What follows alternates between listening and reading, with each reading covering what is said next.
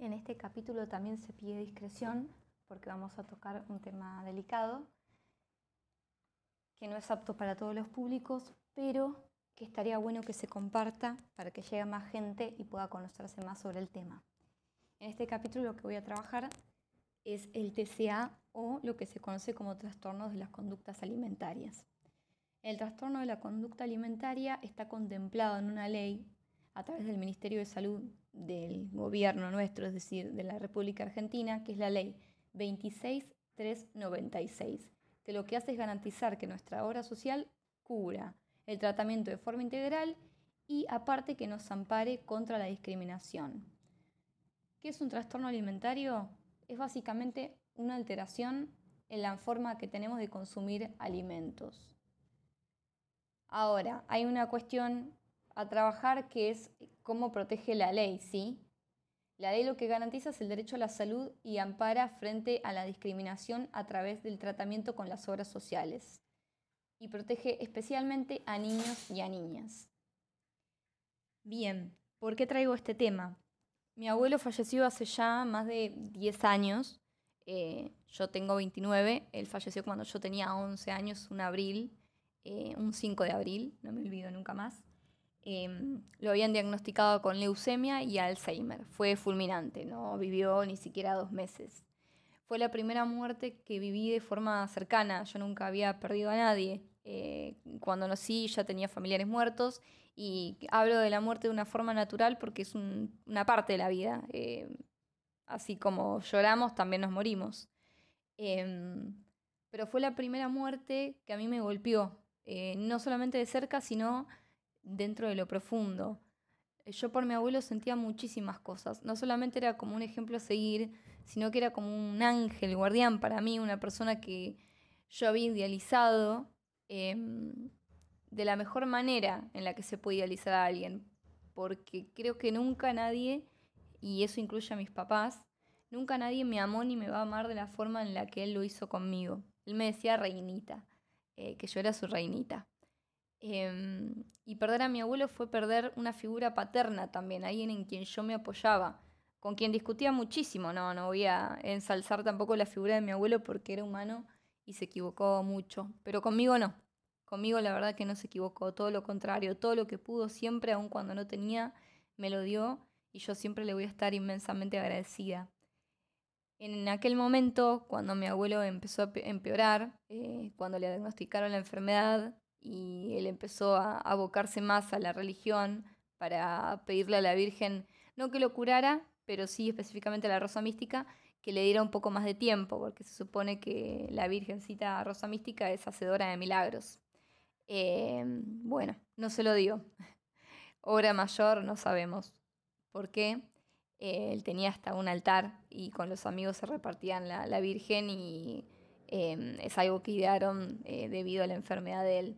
Él sabía que se iba a morir, quizás no lo entendía, quizás nunca lo dijo en voz alta, porque la muerte asusta, porque creo que no vernos más lo asustaba muchísimo, hasta que en algún momento dejó de importarle porque el Alzheimer, que no tiene cura, que todavía es una enfermedad que tiene tratamientos paliativos, eh, también dentro de lo que es la medicina convencional y no convencional, es decir, terapias alternativas. En septiembre se conmemora siempre el Día de la Lucha contra el Alzheimer, porque el Alzheimer está en completa mutación y lo que hace básicamente contada de forma burda y no científica, es comer las neuronas de la gente, las destruye. Em, por ende, la persona pierde la habilidad de comer, de hablar, eh, los recuerdos a corto plazo, a largo plazo, sobre todo los que son a largo plazo primero. Em, nada, y justo en ese momento yo estaba atravesando una situación de bullying en el colegio eh, muy, muy fuerte, al punto de que un compañero se había masturbado detrás de mí eh, en clase y me habían culpado a mí por tentarlo. Em, el colegio se llama San José em, de La Plata.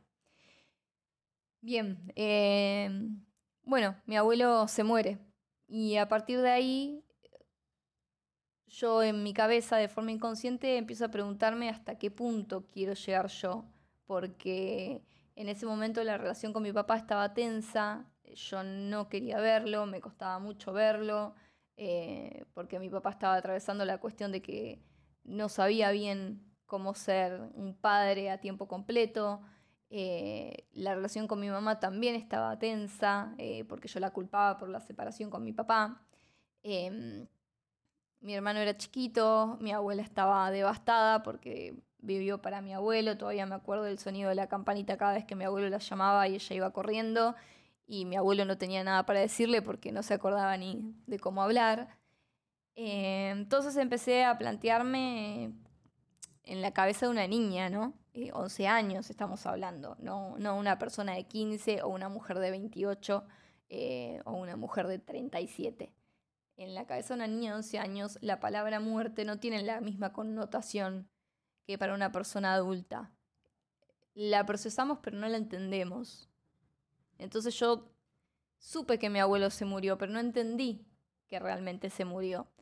Y fue como una cascada lo que bajó en mi cabeza y todo comenzó con una porción de pizza con la cual me atraganté y a partir de eso empecé a pensar que si comía me podía atragantar y me iba a morir.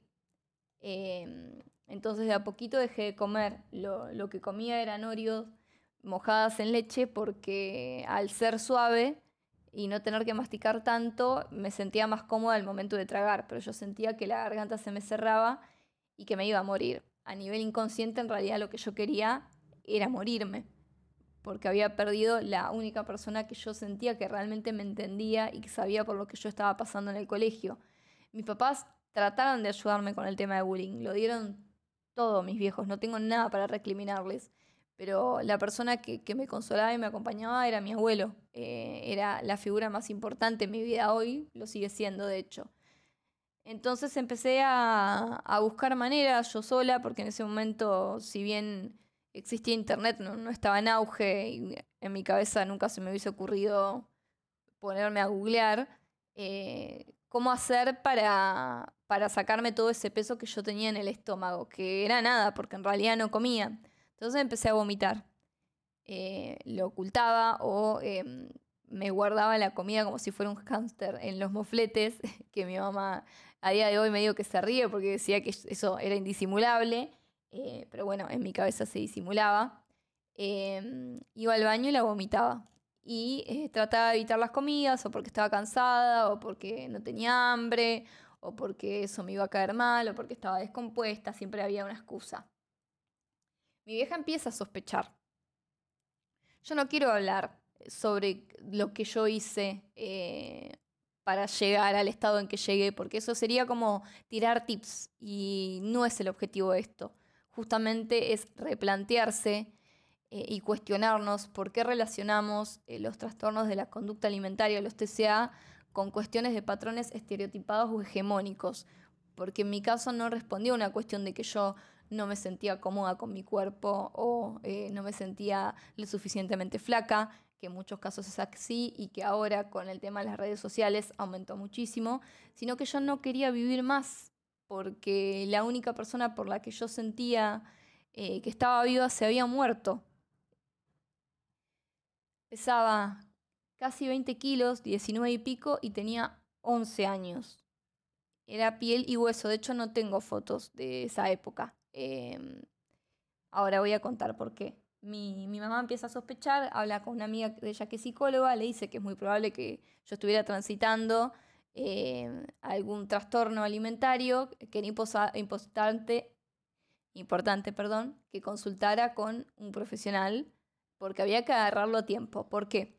Porque si se agarra a tiempo, si bien sigue siendo un TCA, es mucho más fácil la rehabilitación y evitar las recaídas que si se agarra más tarde. Es decir, eh, si lo agarras a tiempo, es muy probable que no necesites ni siquiera internación o intervención fuerte en cuanto a instituciones de salud mental hablando, ¿sí? Porque todo lo que es trabajo de salud mental yo lo iba a necesitar de todas maneras, porque no estaba comiendo y lo que comía lo vomitaba. Mi vieja se pone en contacto con mi médico y con una psicóloga para empezar a trabajar ella de su lado como madre, cómo hacer para ver eh, si había alguna manera de agarrar esto de base y que no pasara a mayores. Bueno, sola no pudo, em, entonces empezó todo lo que fue un, tratamiento que duró años, porque eh, la realidad es que en algún momento te dan el alta, entre comillas, eh, pero el TCA es algo con lo que vas a convivir siempre y con lo que convivo a día de hoy. Em, la parte quizás más difícil para mí fue la primera vez que tuve que ir al médico porque algo me pasaba y yo no sabía qué me pasaba, pero sí sabía que, mi mamá quería que yo contara algo. Ella no entró conmigo, el médico habló solo, es el médico a día de hoy que no solamente me salvó la vida, sino que sigue salvándomela. Em, preguntándome qué comía, cómo comía, eh, en qué momentos comía, em, cosas que él ya sabía porque ya había hablado con mi mamá, pero me dio a mí la oportunidad de expresar lo que me pasaba, y que yo se lo agradezco mucho porque me dio la entidad para poder hablarlo. Em, bueno, y una de las partes más difíciles es el momento en el que te pesan, que es un momento en el que te sentís recontra vulnerable, porque a vos te pesan desnuda. Te pesan desnuda literalmente de pies a cabeza porque uno de los mecanismos que encuentran las personas que tienen TCA para disimular el peso es ponerse cosas como pesas, literalmente pesitas, o que generen peso para aumentar unos kilos o unos gramos y que se pueda disimular. Eh, nunca más me voy a olvidar del frío de la balanza en los pies. El día que, me dieron el alta y que no necesité sacarme las medias para pesarme fue para mí glorioso. Eh, y a partir de eso, todo un tratamiento que consistía, por ejemplo, en comer sin ver televisión, recién ver televisión media hora después de haber comido, eh, ir al baño acompañada, no mirarme en espejos, evitar las fotos, todo lo que fuera, digamos, eventos sociales, estar bien acompañada, bien vigilada para chequear lo que comía, la comida tenía que ser bien procesada, sana, no podía comer porquerías, digamos, evitar los atracones. Em, comer en los horarios justos, es decir, al volver del colegio, no dejar de lado las actividades, todo lo contrario, pero sí quizás disminuir un poco la frecuencia de la actividad física, eh, porque mucha actividad física te puede generar justamente el aumento de todo lo que es el TCA. Em, nada, que mi mamá me procesaba la comida, mi abuela también, estaban en el medio todavía del duelo eh, por mi abuelo eh, yo no quería comer, se sentaban conmigo, charlaban, eh, yo tenía 11 años y me hacían lo del avioncito para que comiera. Eh, se empieza con, comida muy blanda al principio, papilla, sopa, em, como, si yo como si yo dijera, perdón, revuelto de gramajos. Em, cosas sencillas que a, un chico le va a gustar quizás más, justo el revuelto de gramajos ahora me encanta, en ese momento no, lo odiaba le resulta más fácil comer, ¿sí? Porque no, no, se da cuenta, carne picada, con verduras, eh, muy de a poquito. Eh, controlar que tomara líquido mientras comía, eh, no podía ir al baño inmediatamente después de comer, ni mientras estuviera comiendo. No podía ir al baño sola, básicamente. me tomaban el tiempo cada vez que iba al baño. Bueno, básicamente muy por arriba, eh, en eso consiste lo que sería eh, una leve, muy leve recuperación de un TCA que fue agarrado justo a tiempo para evitar una internación. Eh, yo después conocí, cuando estuve internada por otro motivo, a una chica que, que tenía TCA, que era justamente anoréxica una nena eh, que era súper chiquita, era un amor, eh, después nos enteramos porque mi papá quedó en contacto con la abuela de ella que eh, no resistió, su cuerpo no resistió porque no, no comía y tendría 11, 12 años también cuando la internaron, cuando yo la conocí, yo en aquel momento tenía 15. Em, y a partir de eso empezó un, un proceso que era, bueno, ir soltándome de a poco sin dejar de controlarme, pero no controlarme en el sentido de estar arriba, sino de llevar el control de todo lo que yo comía. Es decir, yo tenía que anotar todo lo que comía, el horario en el que comía, la cantidad de veces que comía, cómo lo comía, con quién lo comía, eh, todo en una lista. Y se lo tenía que llevar al médico. Eh, y el médico lo que hacía era trabajar sobre eso para ver cómo podíamos ampliar el espectro de lo que yo estaba comiendo. Y en el medio también las sesiones con la psicóloga, que sinceramente no me acuerdo un culo de lo que hablé en terapia, pero bueno, trabajé el tema de la muerte de, mi abuelo. Em, y el médico me dijo algo que, que es cierto. Em, lo que a mí me pasó no me define, sí me marca de por vida, porque de hecho a mí hoy en día cuando me descompongo eh, me asusta muchísimo vomitar porque me genera ese recuerdo, me retrotrae aquellos momentos en los que yo elegí hacerlo em, y sentía por un lado necesidad, alivio y después culpa y se vuelve como un ciclo del que es muy difícil salir. Yo le estoy recontra agradecida a mi mamá porque fue mi mamá la que se cargó todo esto a la espalda. Eh, y le estoy súper agradecida a mi viejo porque me dijo una frase que fue chocante, pero que a mí me sirvió un montón, que fue, vos te querés morir.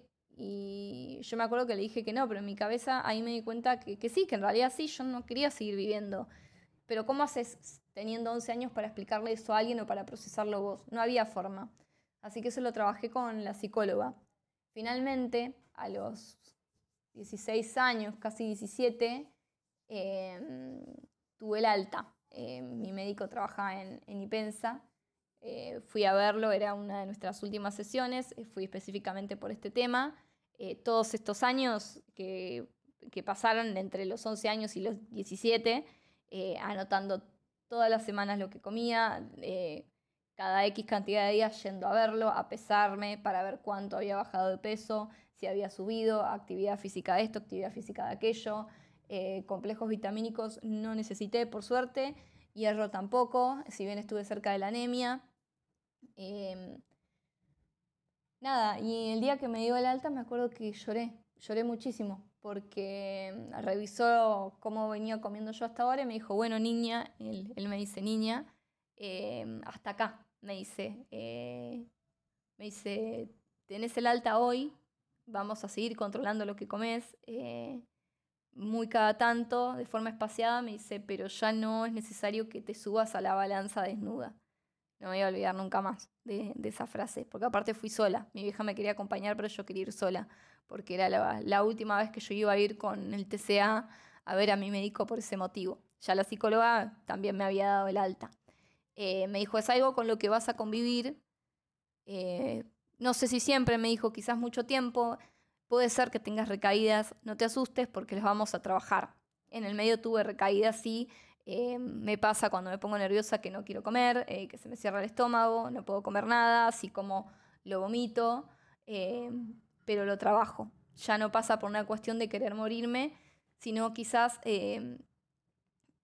de todos esos miedos que quedaron y que no supe purgar en su momento. Contando un poco más lo del TCA, el año pasado eh, salió en, un diario eh, de redacción sobre periodismo humano que existe una, eh, una, asociación de lucha contra la bulimia y la anorexia que se llama ALUBA, es, es bastante conocida. Y el año pasado, y esta estadística es importante tenerla en cuenta, entre un 10 y un 15% de la población tenía algún trastorno alimentario, ¿sí? Eh, hay centros que se especializan en trastornos de la conducta alimentaria. Argentina es el segundo país que tiene la mayor cantidad de casos de TCA. El primero Japón. Eh, ¿Por qué esto es importante también traerlo?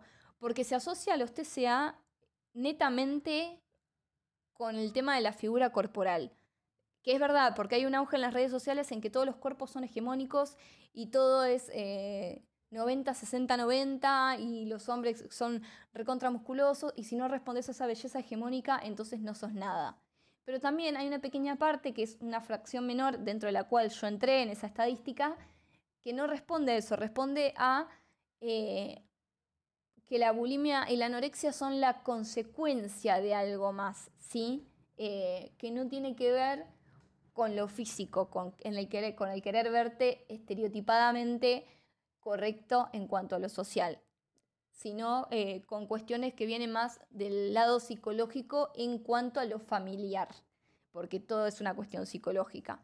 Entonces es importante analizar esto, porque decirle a alguien estás más flaco o estás más gordo, sin saber qué historia tiene detrás o qué tuvo que atravesar para llegar ahí, eh, es una cuestión agresiva, aunque no tengamos esa intención es agresivo porque no sabemos lo que está atravesando esa persona, no sabemos cuánto le cuesta comer, cómo come, si disfruta lo que come. Eh, a mí me pasaba que no disfrutaba la comida, no, no, no gozaba del hecho de comer. comer era, era terrible para mí, me ponía nerviosa, me generaba ansiedad el hecho de pensar que me tenía que sentar en la mesa y comer eh, con mi mamá, con mi abuela, con mi hermano, y que ellos disfrutaban la comida y yo no.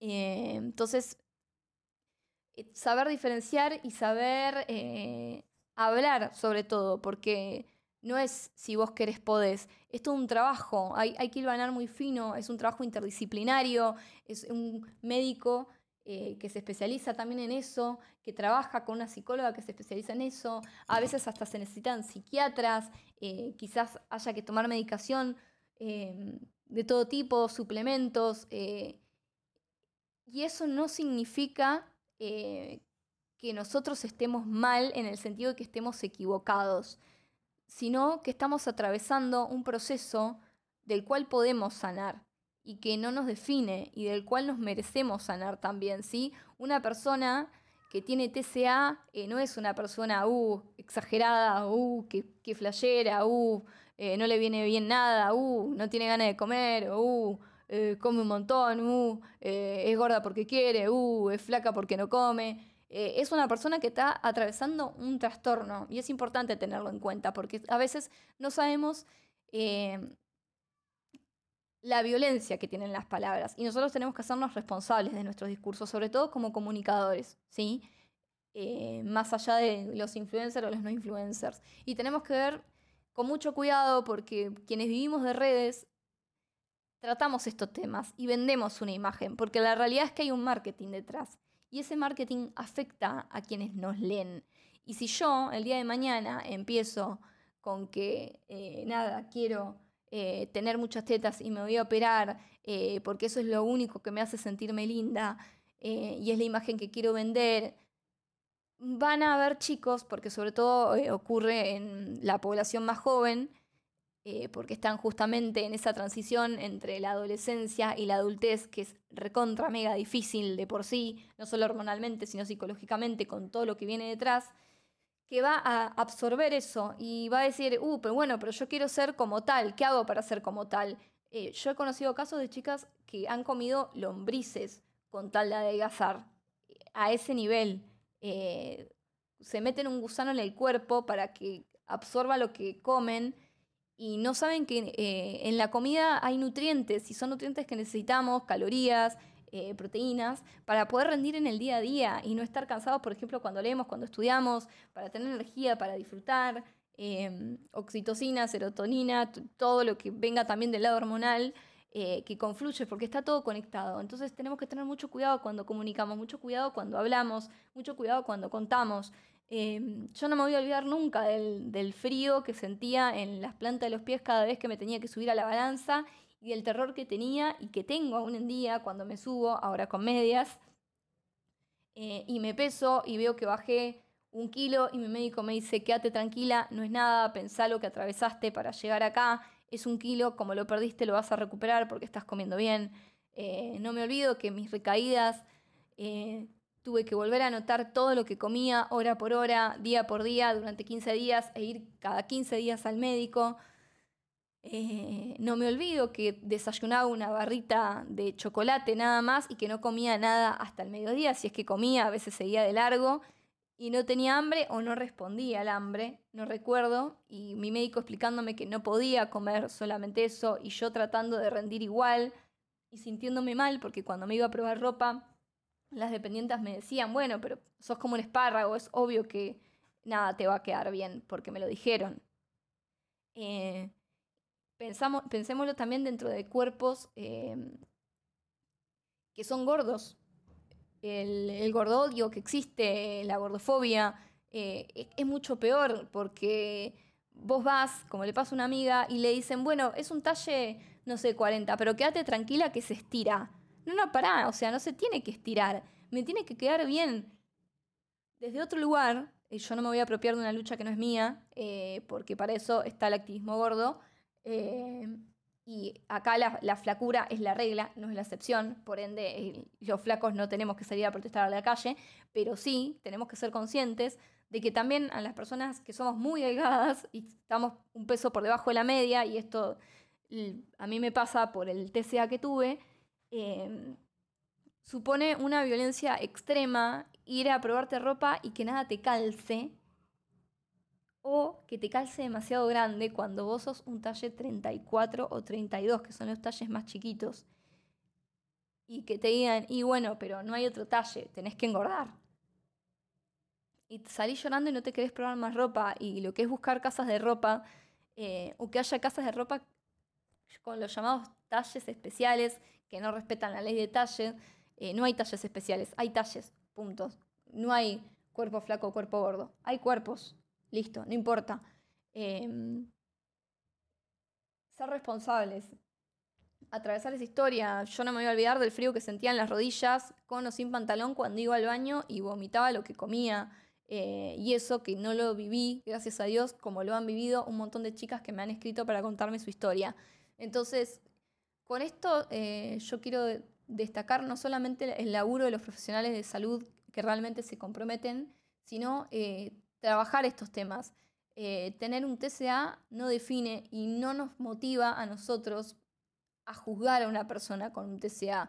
Trabajemos con esa persona, indaguemos, informémonos, busquemos eh, podcasts, diarios, revistas, textos, poemas, canciones que hablen sobre esos temas, porque es importante, es necesario, porque en Argentina que un 15% de la población lo tenga es un montón.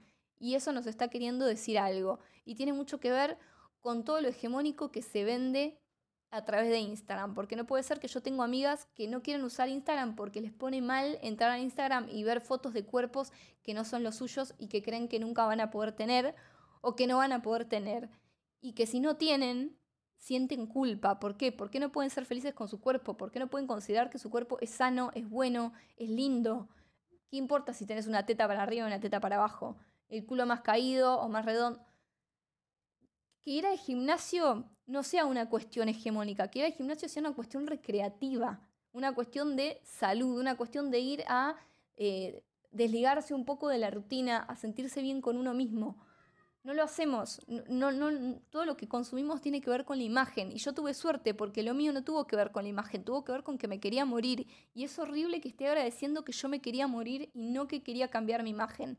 Me parece desastroso y paupérrimo desde el lugar eh, que venden las redes sociales. No puede ser que yo festeje que me quería morir y no vivir más eh, y esté agradeciendo que no pasó por una cuestión física corporal la bulimia, la anorexia, los trastornos de la conducta alimentaria no tienen que ver netamente con una cuestión física, pero cuando lo tienen necesitamos hacer hincapié sobre ellos para trabajarlos, para que no les sigan pasando, para que las adolescencias entiendan que merecen el cuerpo que merecen. Y punto.